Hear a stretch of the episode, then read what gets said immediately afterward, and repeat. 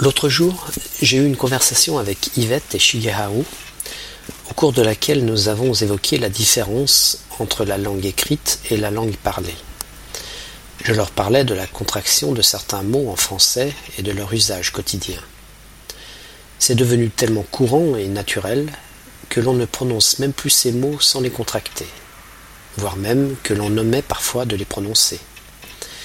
À tel point qu'Yvette m'a fait remarquer que je n'avais pas cessé de le faire pendant que je leur expliquais ce phénomène. Elle m'a donc proposé d'écrire un petit texte en français correct, mais de le dire comme on a l'habitude de le faire, dans le langage de tous les jours. Je vais bien sûr en profiter pour vous faire découvrir une nouvelle expression française. Alors, vous êtes prêts? Le week-end dernier, nous sommes allés faire quelques courses à Bordeaux. C'est une très belle ville, mais pour s'y garer, ce n'est vraiment pas simple. Les parkings publics sont parfois loin de l'endroit où l'on veut se rendre et ils sont bien souvent bondés, surtout en période de fête. Alors, quelquefois, on se risque à se rapprocher du centre-ville, espérant trouver une petite place pour garer la voiture. Cette fois-ci, j'ai été chanceux, car juste au moment où j'arrivais dans une rue très proche du centre-ville, quelqu'un a quitté sa place. J'ai aussitôt saisi l'occasion et hop, un petit créneau et voilà la voiture garée.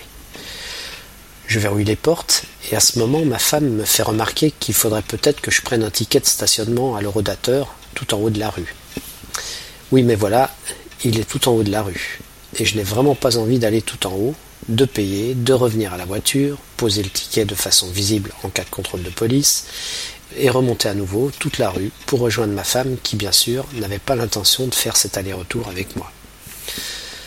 Ne t'inquiète pas, on ne restera pas trop longtemps, ce n'est pas de chance si la police municipale passe par là. On se passera de tickets pour une fois. Tu es sûr Ce n'est pas pour quelques euros et quelques centaines de mètres à faire que tu prends le risque d'une contravention. Franchement, ce serait stupide de payer une amende alors qu'il est si simple de prendre un ticket. Non, non, c'est bon, tu verras.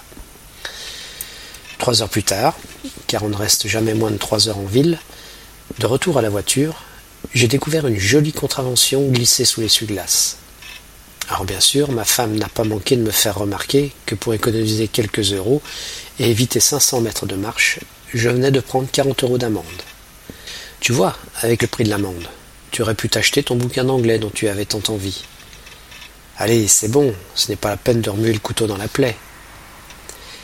Imaginez que vous vous êtes entaillé le bout d'un doigt avec un couteau.